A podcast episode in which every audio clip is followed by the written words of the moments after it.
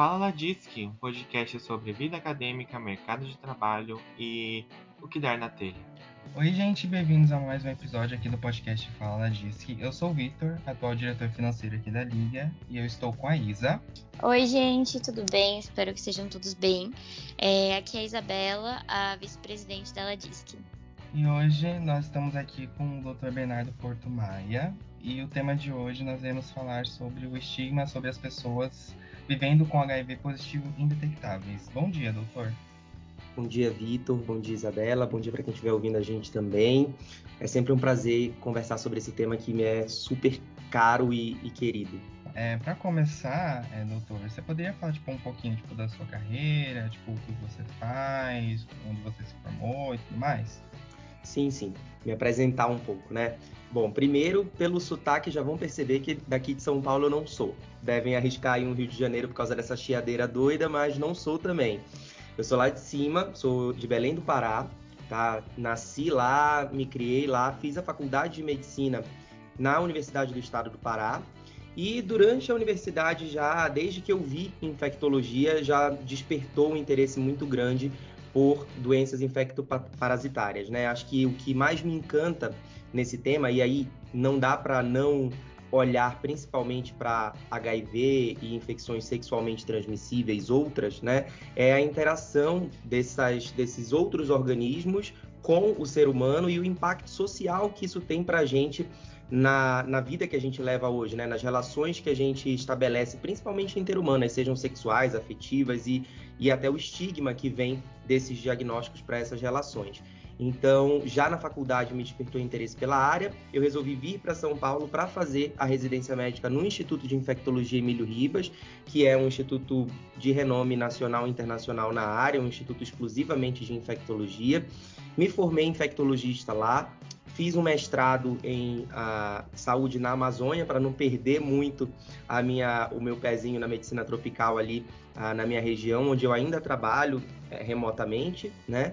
E mais a minha, a minha atuação hoje é inteiramente em pesquisa e assistência muito focados ah, na, em pessoas vivendo com HIV e AIDS e outras infecções sexualmente transmissíveis, principalmente fazendo prevenção também, além de tratamento. Então, ah, isso aí é um pouquinho sobre, acho que um pupurri aí do currículo Lages menos formal.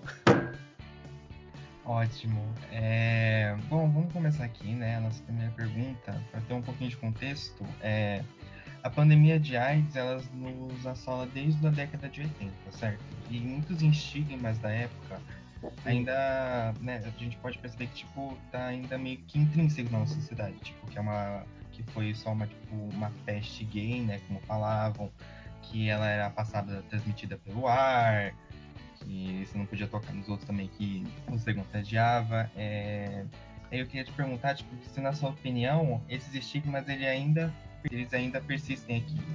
Você pode falar também, tipo, numa visão mais global, mas se você pudesse também focar aqui um pouquinho no Brasil também. Vamos começar pelo mundo e depois a gente puxa mais para a nossa realidade.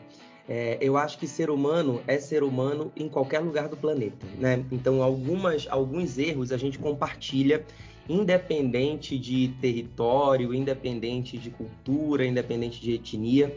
E algo que eu acho que é intrínseco ao ser humano é o preconceito. Né? A gente é preconceituoso no momento em que a gente nega esse preconceito. Né? Eu acho que ter um preconceito faz parte de viver em sociedade e eu não me orgulho disso. Eu não estou falando para naturalizar esse preconceito, mas é que a gente só consegue mudar alguma coisa que a gente considera errado, que a gente entende como algo ruim para as pessoas, quando a gente identifica esse erro, né? Então acho que o primeiro passo é esse.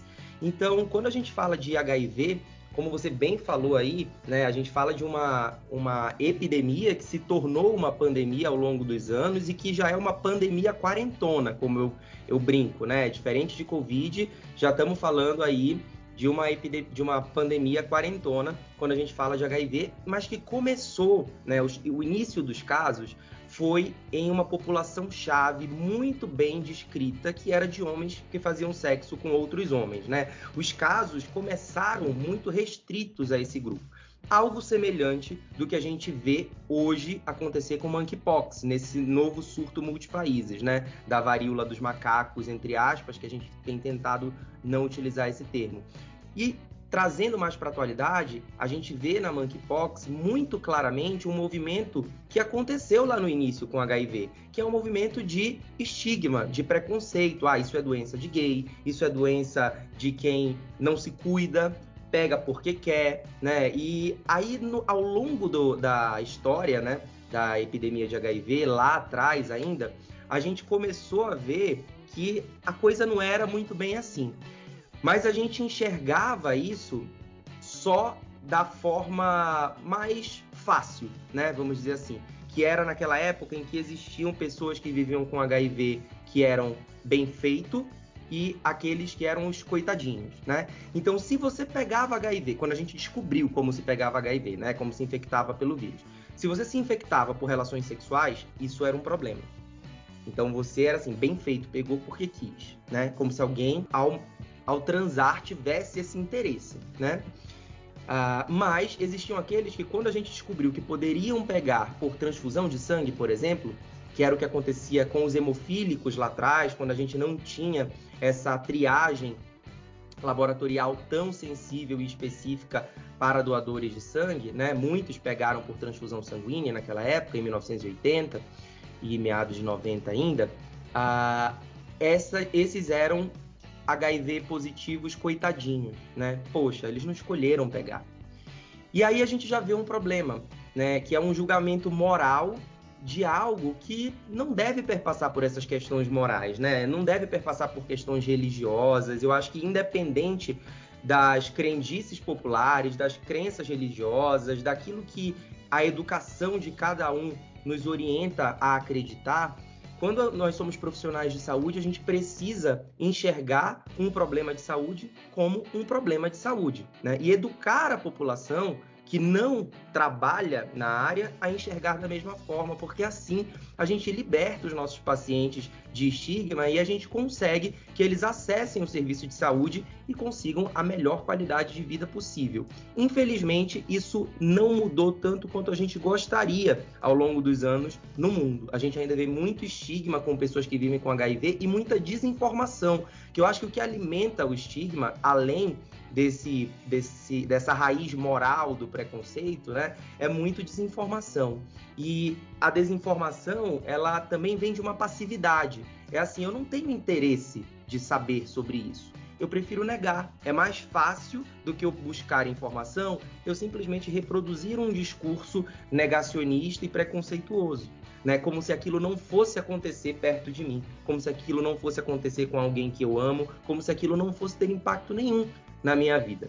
Né? E isso é uma realidade global. Quando a gente fala de Brasil, isso se intensifica um pouco, né? Aqui a gente pode falar com mais propriedade, enquanto brasileiros, a gente sabe que a gente vive num país onde os preconceitos eles vivem à flor da pele, literalmente, né? Um, um, país que tem uma representatividade tão grande populacional de população preta e parda e que ainda é tão racista, né? Então, se a gente não conseguiu se libertar dessas amarras tão históricas e que antecedem uma situação como a pandemia de HIV, imagine só como é viver com HIV num país tão preconceituoso, com raízes tão anteriores desse preconceito, né? Então aqui a gente ainda tem uma, uma, um estigma muito naturalizado, o que é muito triste, porque o Brasil, ah, historicamente, dentro da história do enfrentamento à epidemia de HIV e AIDS localizada aqui no país, a gente funcionou durante muito tempo e hoje, recentemente, ah, estamos caminhando para, para algo que nos deixa muito preocupados, né, que é o oposto disso, mas durante muito tempo nós fomos exemplo mundial de enfrentamento a essa epidemia, né? Então a gente tem, por exemplo, no Brasil, uma política de acesso exclusivamente via SUS gratuito as medicações antirretrovirais. Isso não é a realidade da maioria dos países, né? A gente tem um incentivo grande, poderia ser maior, mas a gente tem uma entrada grande em ações de prevenção também. Então, ah, isso funciona como um paradoxo, né? Um país que olha tanto e faz tanto em relação a políticas públicas, ou pelo menos fez tanto ah, nos últimos anos, e não consegue ainda dentro da sociedade, nas relações interpessoais, enxergar com naturalidade uma pessoa que vive com o vírus. Ainda se remete a um passado, algo recente, achando que ah, quem vive com HIV é uma pessoa que necessariamente tem AIDS e ainda tem aquela imagem dessa infecção como a gente tinha a semelhança daqueles que infelizmente perderam a vida lá na década de 80 e 90. Então o estigma ainda é muito presente, tanto no mundo quanto aqui no Brasil.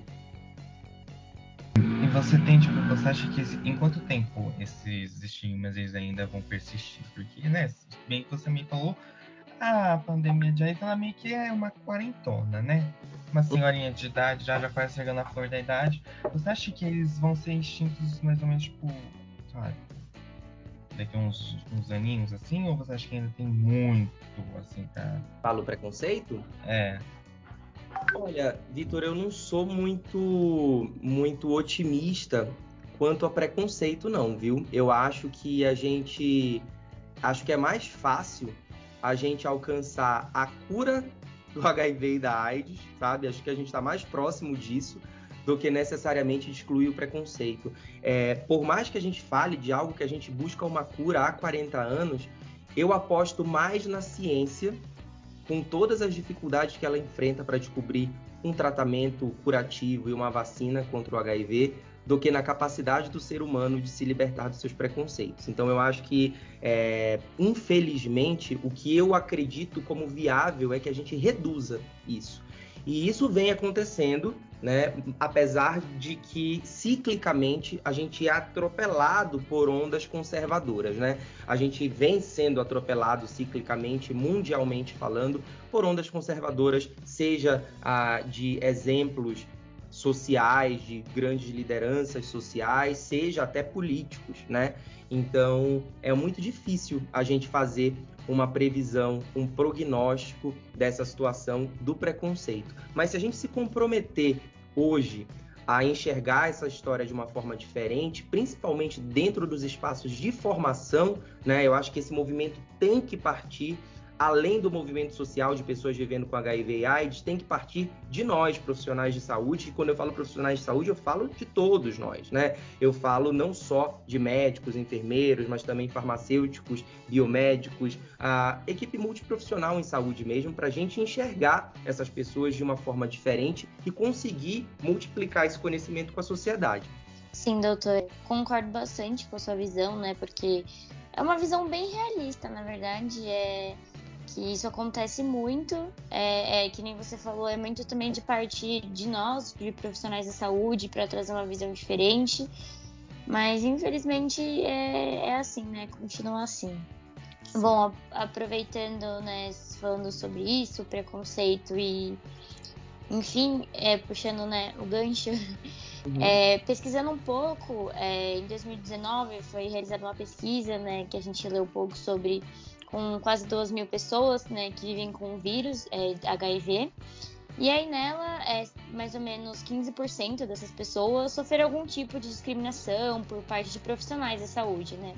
Uhum. E doutor, você acha que no seu ponto de vista a pandemia do Covid agora é, corroborou para que essa discriminação diminuísse de alguma forma? Você acha que aumentou? Você acha que mudou alguma coisa? Olha, eu acho que não interferiu tanto. Né? A gente tem uma interface muito grande entre a, a pandemia de HIV e de Covid. Né? Isso, isso é bem claro em muitos aspectos, mas não em relação ao preconceito. Né? Isso, isso não. Por exemplo, quando eu falo dessa interface, quando a gente tem uma pandemia como a de Covid-19, com um vírus novo e que se apresentou tão letal, né? A gente teve, assim, se a gente for comparar número de óbitos por Covid-19 em dois anos e número de óbitos de HIV, por, pela, por infecção por HIV, culminando com AIDS, né, com a doença, em 40 anos, é uma desproporção muito grande, né? Pessoas morreram muito mais de Covid do que de AIDS, proporcionalmente falando, dentro desses recortes de tempo. Mas existe uma questão na Covid-19 que eu acho que pode até reforçar o preconceito, né? Que quando a gente fala de Covid-19, a gente fala de uma doença que se pega basicamente pelo ar. E como o Vitor falou lá no início, uma coisa que a gente já aprendeu, apesar de ainda vez ou outra ouvir uns, uns comentários assim muito equivocados, mas uma coisa que a gente já aprendeu, ou deveríamos todos ter aprendido, é como se pega né, HIV. E a gente sabe que não é pelo ar. A gente sabe que não é num abraço, a gente sabe que não é num beijo na boca, a gente sabe que não é ah, encostando no suor ou na lágrima do outro, a gente sabe que isso não acontece. Então, se a gente for comparar a pandemia de Covid-19 e a pandemia de HIV, acho que a gente até reforça o preconceito contra pessoas vivendo com HIV, porque se a gente comparar uma doença com uma cabeça preconceituosa, né? Vamos pensar com uma cabeça preconceituosa.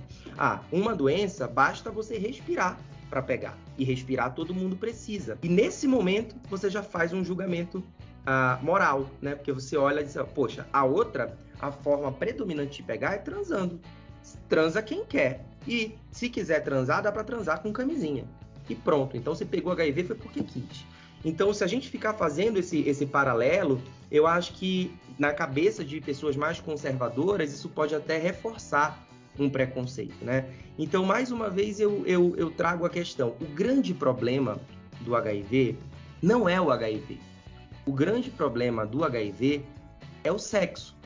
A gente não está acostumado a falar de sexo. E nenhum círculo social que seja. Desde a família, né? Onde a gente não costuma falar sobre o assunto de forma aberta, como deve acontecer, né? Desde a adolescência, muito menos nos espaços de formação. Cada vez menos a gente tem essa inserção desse tipo de diálogo na escola, né? E mesmo nas universidades, não, que não deveria ser algo discutido exclusivamente no campo da saúde, mas nem no campo da saúde, a gente lida com esse assunto de uma forma tão aberta e técnica como tem que ser, né? Tanto é que vocês mesmos, agora, ao fazer a pergunta, falaram dessa pesquisa onde há uma violência mesmo contra essas pessoas no atendimento nos espaços de cuidado à saúde. Muitos desses pacientes, eles evitam buscar atenção à saúde. Uma das barreiras de acesso é justamente a falta de capacitação dos profissionais de saúde em acolher esses pacientes. Se eles não se sentem acolhidos, eles não vão buscar tratamento. Né? Para quê? Para ser julgado no lugar onde eu estou indo buscar remédio, que já é algo tão difícil para mim. Né? Então, é, são, são contextos muito diferentes e eu acho complicado a gente estabelecer essa semelhança nesse aspecto do preconceito. Em outros, eu acho que a pandemia da Covid-19 e a pandemia de HIV se ajudaram muito, né? Então, por exemplo, a gente busca uma vacina para HIV há quase 40 anos, né? A gente já vem estudando isso desde o início da epidemia, né? E muito do que a gente aprendeu errando para o HIV, a gente conseguiu aplicar e em um tempo recorde encontrar um cardápio, vamos dizer assim, vacinal bem amplo para a Covid-19. E hoje, com os avanços das vacinas para a Covid-19, a gente voltou a avançar em pesquisa de vacina para a transmissão do HIV, tentando aplicar tecnologias novas que a gente utilizou para é, vacinas contra a Covid-19 para desenvolver uma potencial vacina contra o HIV. Nesse sentido, acho que sim. Acho que também a gente sensibilizou a população sobre métodos de prevenção em geral. Né? A gente nunca falou tanto da necessidade de se cuidar, da necessidade de fazer um gerenciamento de risco das suas práticas, e aí a gente pode ampliar né, o que a gente faz, desde higienização das mãos e uso de máscaras até né, os riscos de uma relação sexual desprotegida. E quando eu falo desprotegida, não é necessariamente sem camisinha. Hoje a gente sabe que dá para você ter uma relação sexual sem preservativo com outras proteções. A gente sabe que a prevenção do HIV e de outras infecções sexualmente transmissíveis ela é combinada com vários métodos e a gente tem que selecionar aqueles que são ah, mais pertinentes à realidade de cada um. Então acho que há sim esse paralelo entre as duas pandemias, né? Mas no que tange ao preconceito, eu sou temeroso e tendo a dizer que se a gente comparar com uma cabeça conservadora, pode ser até que haja um, um, uma alimentação aí desse, desse preconceito contra o HIV quando a gente compara com uma pandemia de um vírus transmissível respiratoriamente, né? É, puxando agora também mais esse ganchinho com a questão do Covid, é, no ano passado teve meio que um surto, né? Você até questionou que teve um surto uhum. de HIV, né? Acho que teve um surto de HIV na população carcerária, né? Você tem alguma meio que, tipo, uma hipótese para explicar meio que, tipo, do porquê que teve esse surto? Olha, é, é complicado. Esses termos são complicados, né? Primeiro, é, quando é, eu entendo, eu entendi o que, o que você quis dizer com surto, mas é muito complicado da gente falar de surto dentro de, uma, de um contexto de uma pandemia que não se resolveu, né? Então, quando a gente tem uma, uma doença que ela acontece de forma sustentada em todo o território global, mesmo que de forma heterogênea, a gente tem uma pandemia bem estabelecida. Eu posso ter surtos dentro dessa pandemia? Posso. Quando isso acontece? Quando eu tenho um número de casos estável e que de repente, num determinado momento e em um determinado território, aumenta o número de casos desproporcionalmente ao esperado. Aí eu tenho um surto dentro de uma pandemia. Ah, quando a gente fala de população carcerária, é uma população chave, porque é uma população que está sempre muito vulnerável, independente de qualquer contexto, né? Porque é uma população que está ali reclusa de uma infecção que é principalmente transmitida via sexual. Imagina, é muito mais difícil eu trabalhar prevenção no contexto de população carcerária, de população privada de liberdade, muito mais complexo, né? É inclusive muito mais complexo eu trabalhar tratamento de pessoas vivendo com HIV dentro de presídios no meio de uma pandemia de Covid-19, né? Porque, de fato, houve um impacto negativo em relação a exames e remédio para a população que vive com HIV dentro da pandemia de Covid-19. Isso não foi restrito a essa população, não. Né? Qualquer outra, outro grupo de pacientes que tenha comorbidades crônicas teve dificuldade de retirar seu, sua medicação, de conseguir a, agendar uma consulta com seu especialista, seja alguém que tem artrite reumatoide, que, tem, que precisa ir no reumato, seja um paciente oncológico que estava com a sua cirurgia agendada e teve que adiar porque era eletiva, né? Então a gente aumentou a fila do SUS muito durante a pandemia de Covid-19 porque a prioridade era não morrer. Ponto final. Né? Não é, isso aqui não é uma crítica, isso é só uma leitura da realidade, é uma constatação. E óbvio que essa população que está ali encarcerada, extremamente vulnerável, quando sofre com a impossibilidade de ter acesso oportuno a tratamento e a prevenção, a transmissão ela é potencialmente muito mais alta, né? Então aconteceu isso sim, mas isso não teve um impacto, Vitor, tão grande nos números globais e nacionais, tá? Se a gente vai avaliar ah, o número de novas infecções no mundo, né? Se a gente for fazer aqui um panorama epidemiológico de HIV e AIDS no mundo. A, a gente tem hoje aproximadamente 40 milhões de pessoas vivendo com HIV no mundo, né? E a gente teve até 2021, esses dados da UNAID são de 2021, né, do, de dezembro de 2021, a, a gente teve aí um número de aproximadamente um milhão e meio de novas infecções. Isso é muita coisa, isso é muito mais do que a gente gostaria. Mas se a gente comparar com uma década atrás, a gente avançou muito. Né? Então, na verdade, a gente tem reduzido o número de novas infecções quando a gente olha globalmente. Então, quando a gente fala desses surtos, a gente fala muito de forma muito localizada. E aí a gente tem que raciocinar também de forma local. O que, que aconteceu para especificamente nessa população carcerária, nesse lugar, nesse país, nesse estado, nesse presídio, né, para isso ter aumentado? Isso é uma tendência global ou isso não é uma tendência global? Nesse caso, não é, porque a tendência global é reduzir. Então, por que que nesse lugar está acontecendo o inverso da tendência global, né? E aí, claro, se a gente pensa em pandemia de Covid-19, a gente tem isso como uma barreira de acesso. A pandemia de Covid-19 foi uma barreira de acesso a tratamento, foi uma barreira de acesso a consultas médicas, né? Foi uma barreira de acesso à continuidade do cuidado em saúde de qualquer pessoa que tenha qualquer comorbidade, e a infecção pelo HIV não é diferente. E no caso da infecção pelo HIV, também uma barreira de acesso à prevenção. Então, acredito que entra como uma justificativa para esses surtos aí, um peso a mais, que eu não acho que seja o único motivo, a pandemia de Covid-19, mas entra também como um pezinho a mais nessa balança para aumentar a vulnerabilidade de uma população que já é tão vulnerável, né?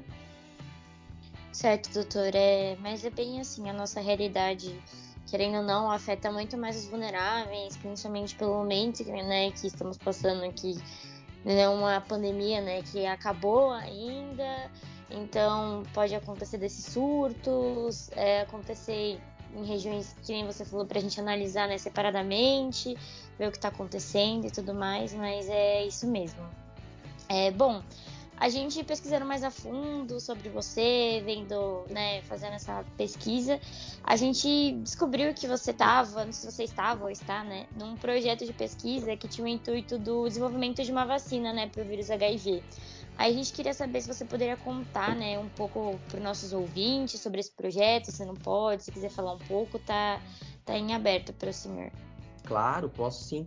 É, eu acabei esquecendo no momento que eu fui me apresentar de falar um pouco mais sobre a minha atuação hoje, né? Mas eu acho que eu falei ali no início que mais de 50% da minha atividade hoje está dentro de ensino e pesquisa, né? Eu sou, eu sou professor da do centro universitário de vocês é, no curso de medicina, eu leciono infectologia e eu trabalho no Instituto de Infectologia Emílio Ribas, onde eu me formei, e também no Hospital das Clínicas a, da Fundação Faculdade de Medicina da USP, com pesquisa clínica, né? Que é aquela pesquisa fora da bancada, né? Quando a gente pensa em, em, em cientista, em pesquisa, a gente pensa muito na bancada, e isso é uma, uma, etapa muito importante, mas também é uma etapa de pesquisa, a pesquisa clínica, que é quando eu vou aplicar aquilo que nas fases iniciais eu já vi que tem uma, uma plausibilidade, eu vou aplicar isso na população chave, na população alvo, em quem eu quero testar. Né? E isso é pesquisa clínica, é quando eu aplico o que eu quero testar, eu testo a minha hipótese em pessoas, né? E hoje, de todos os estudos que a gente vem conduzindo, principalmente é, no Emílio Ribas, onde eu faço o gerenciamento da equipe médica, eu acho que o que desponta com maior importância, sem dúvidas nenhuma, é o estudo mosaico. O estudo mosaico é um estudo internacional e multicêntrico que acontece na Europa e nas Américas, América do Norte e América do Sul com em oito, oito países participando. O Brasil é um desses países só, e dentro de cada um desses países, vários centros de pesquisa ativos conduzindo esse estudo. E o objetivo desse estudo é encontrar uma vacina contra a transmissão sexual do HIV tipo 1. Né? A gente tem dois tipos de HIV, o HIV tipo 1 e o tipo 2. O HIV tipo 2 ele é predominante no continente africano e no resto do planeta a gente tem um predomínio muito maior do HIV tipo 1, né? Então a gente tem com a, intenção, né, a principal objetivo desse estudo é encontrar uma é testar a eficácia de um produto investigacional que já passou pela fase 1, pela fase 2, né, de, de pesquisa, e aí a gente aproveita um pouco a bagagem da pandemia de Covid-19, que esses termos já estão mais próximos né, de todos nós. Então, já saí de fase 1, onde eu testei a segurança, já saí de fase 2, onde eu continuei testando a segurança e testei também a imunogenicidade dessa vacina, a capacidade dela de desenvolver uh, uma resposta de defesa específica. Então, a gente já sabe que esse produto investigacional é capaz de fazer isso. E agora, na fase 3, a gente amplia essa testagem para um número maior de pessoas da população alvo, né, da população mais vulnerável à infecção pelo HIV, para testar se realmente, além de capaz de induzir uma resposta de defesa e a ser segura, se essa resposta de defesa é eficaz ou não. Ou seja, se de fato ela protege as pessoas ou simplesmente eu produzo anticorpo e célula de defesa, mas não o suficiente para evitar a infecção. Esse estudo está sendo conduzido em todos esses países. A, a gente está agora já num momento final, né? A gente já passou pela rotina de aplicação de doses do produto investigacional, é um estudo duplo cego e randomizado, ou seja, nesse momento, nenhum de nós, subinvestigadores, pesquisadores, sabemos quem tomou placebo e quem tomou vacina, certo? Ah, esse cego ele será aberto dado em um dado momento do estudo, onde a gente vai poder parar e olhar entre os dois grupos, o grupo placebo e o grupo que tomou o produto investigacional, onde que ocorreu mais infecções pelo HIV. Né? Óbvio que para essas pessoas participarem do estudo, a gente tem todo um acompanhamento, né? Desde a seleção para saber quem é elegível ou não dentro desse protocolo. E quando a gente fala de Américas e Europa, a gente tem que conhecer quem é a população mais vulnerável, quem é a população chave à infecção pelo HIV, porque não adianta eu fazer um teste de uma vacina para HIV em freiras, né? Não, não vou conseguir é, o, o, resultado que eu, que eu queria. Eu preciso testar em quem se expõe. Então eu preciso saber quem se expõe. E esse contexto ele é diferente dependendo do território. Então, se eu for falar de África, por exemplo, a população chave à infecção pelo HIV, a população onde eu tenho maior número de casos, é a população de mulheres heterossexuais e cisgêneras. Se eu olho para as Américas e para a Europa, é basicamente a população LGBTQIAP+, né? principalmente homens cisgênero que fazem sexo com outros homens cisgênero e pessoas trans, e pessoas trans que fazem sexo com ah, outros homens cisgênero ou com outras pessoas trans, né? Então, geralmente é essa população mais vulnerável. Não significa que não ocorra infecção pela, por HIV em heterossexuais cisgênero no Brasil, na, nas Américas e na Europa. Acontece sim, mas eu preciso olhar para a população onde eu tenho o maior número de casos, porque é testando nessa população que eu vou conseguir testar a eficácia de um produto investigacional que eu quero saber se funciona ou não, né? E basicamente a triagem foi feita dessa forma. Claro, não basta a pessoa se identificar como pertencente a um desses grupos, a gente tem que fazer ainda um gerenciamento de risco, porque não é todo gay que se comporta da mesma forma, não é toda pessoa trans que se comporta da mesma forma, né, sexualmente falando. Então a gente tem que fazer um gerenciamento de risco para saber se essa pessoa se expõe mesmo ao risco de transmissão sexual do HIV ou não. Passando por essa triagem, eles receberam quatro doses ou do placebo ou do produto investigacional, né? E há todo um acompanhamento também de prevenção para outras infecções sexualmente transmissíveis, há um acompanhamento também da saúde mental, da saúde sexual dessas, desses voluntários. E ao fim desse acompanhamento, com coletas de sangue também para a gente avaliar a imunogenicidade, a gente vai conseguir fazer uma análise para saber se essa vacina é eficaz ou não. Se a gente olha para trás, gente, a gente teve a, o estudo que mais teve sucesso até hoje foi o ensaio clínico da Tailândia, que é de 2003, salvo engano, onde a gente encontrou aí uma eficácia inicial de 60% da vacina, ah, mas em um ano aproximadamente essa, essa eficácia caiu para 30%. Então não dá para eu colocar, usar como uma política de saúde pública uma vacina com 30% de eficácia, né? Porque eu tenho mais chances de não dar certo do que de dar certo. Então a gente espera que com essa tecnologia nova, né? Eu sei que tem gente aqui da, da biomedicina e da farmácia que vá, talvez se interessem, a gente pode marcar uma outra conversa, talvez só sobre isso mas é uma tecnologia nova. O nome do, do estudo é estudo mosaico por um motivo. Né? A gente sabe que o grande desafio de encontrar uma vacina contra o HIV é a variabilidade genética desse vírus. Né? Não é um vírus tão elaborado assim, mas ele se torna bem capcioso da gente descobrir como se defender. Primeiro, porque ele se esconde dentro no, da nossa célula, principal célula de defesa, né? Segundo, pela sua latência e capacidade de, uma vez latente, não ser erradicado do organismo. E terceiro, por conseguir ter uma capacidade de mutação muito importante, capaz de fugir das nossas estratégias, tanto de cura quanto de prevenção. Então, o que, que a gente fez dessa vez? A gente pegou um, um cavalo de Troia, né, que é o nosso adenovírus 26, né, o nosso vetor viral, e acoplou a ele não só uma proteína do HIV, do capsídeo, nada disso. A gente acoplou um mosaico de estruturas gênicas que é capaz de transcrever proteínas pertencentes a toda essa variabilidade genética do HIV tipo 1 e ter uma cobertura de até 94% desses vírus. Então, dessa forma, a gente consegue expor o hospedeiro, né, quem for ter contato com a vacina, a desenvolver uma resposta de defesa contra toda essa variabilidade genética do HIV sem o risco de se infectar, porque eu não tenho o vírus infectante ali. Eu tenho só estruturas gênicas, né, de montadas como um mosaico, organizadas como um mosaico e que vão conseguir induzir uma resposta imune sem oferecer o risco de infecção. Essa é a grande novidade desse estudo, que está em fase 3 agora, e que a gente espera encerrar aí até aproximadamente o fim do primeiro semestre de 2023 e ter uma resposta para a sociedade sobre a eficácia ou não dessa vacina. Muito interessante. É, eu toparia, tá? Falar sobre esse estudo. Até toparia até fazer uma. Não sei se estão abertos para IC, alguma coisa assim, né? Como se não tivesse muita coisa para fazer, mas enfim, é, eu toparia. É, agora a gente está caminhando aqui para o final do nosso podcast, desse primeiro podcast que a gente está gravando com você.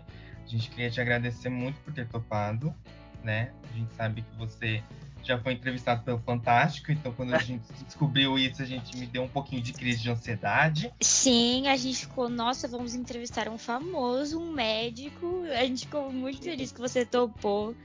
Eu não sou famoso, não, não fui nem convidado para a Fazenda, imagine. Não chegou nenhum, nenhum convite para Fazenda aqui, não sou famoso, não. Foi, foi uma aparição só, rápida. Ah, mas já contou já. Mas enfim, é, muito obrigado por ter topado, tá? Quer falar mais uma coisa, Isa?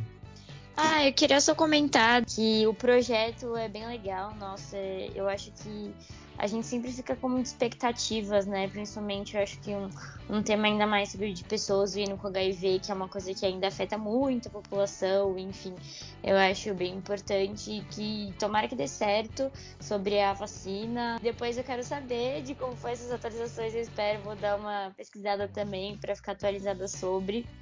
Mas você tá muito empolgado, doutor? Você tá com altas expectativas também em relação? Como você tá? Eu acho que independente do resultado, a gente já tem um grande avanço. A gente nunca chegou tão longe em relação à pesquisa de uma vacina contra o HIV. E uma coisa que a gente aprendeu nesses 40 anos estudando uma vacina é que a cada vez que a gente consegue levar um estudo tão à frente, ainda que ele não atinja a eficácia que a gente quer, a gente aprende coisas para aplicar num próximo. Então, enquanto a gente está terminando esse estudo, já tem uma vacina de RNA mensageiro da Moderna em fase 2, né, que teve uma, uma imunogenicidade impressionante de 97%. Então, a gente a gente está bem bem feliz aí em relação ao progresso não só do mosaico, mas o que que ele funciona como um pontapé para novas para novos estudos.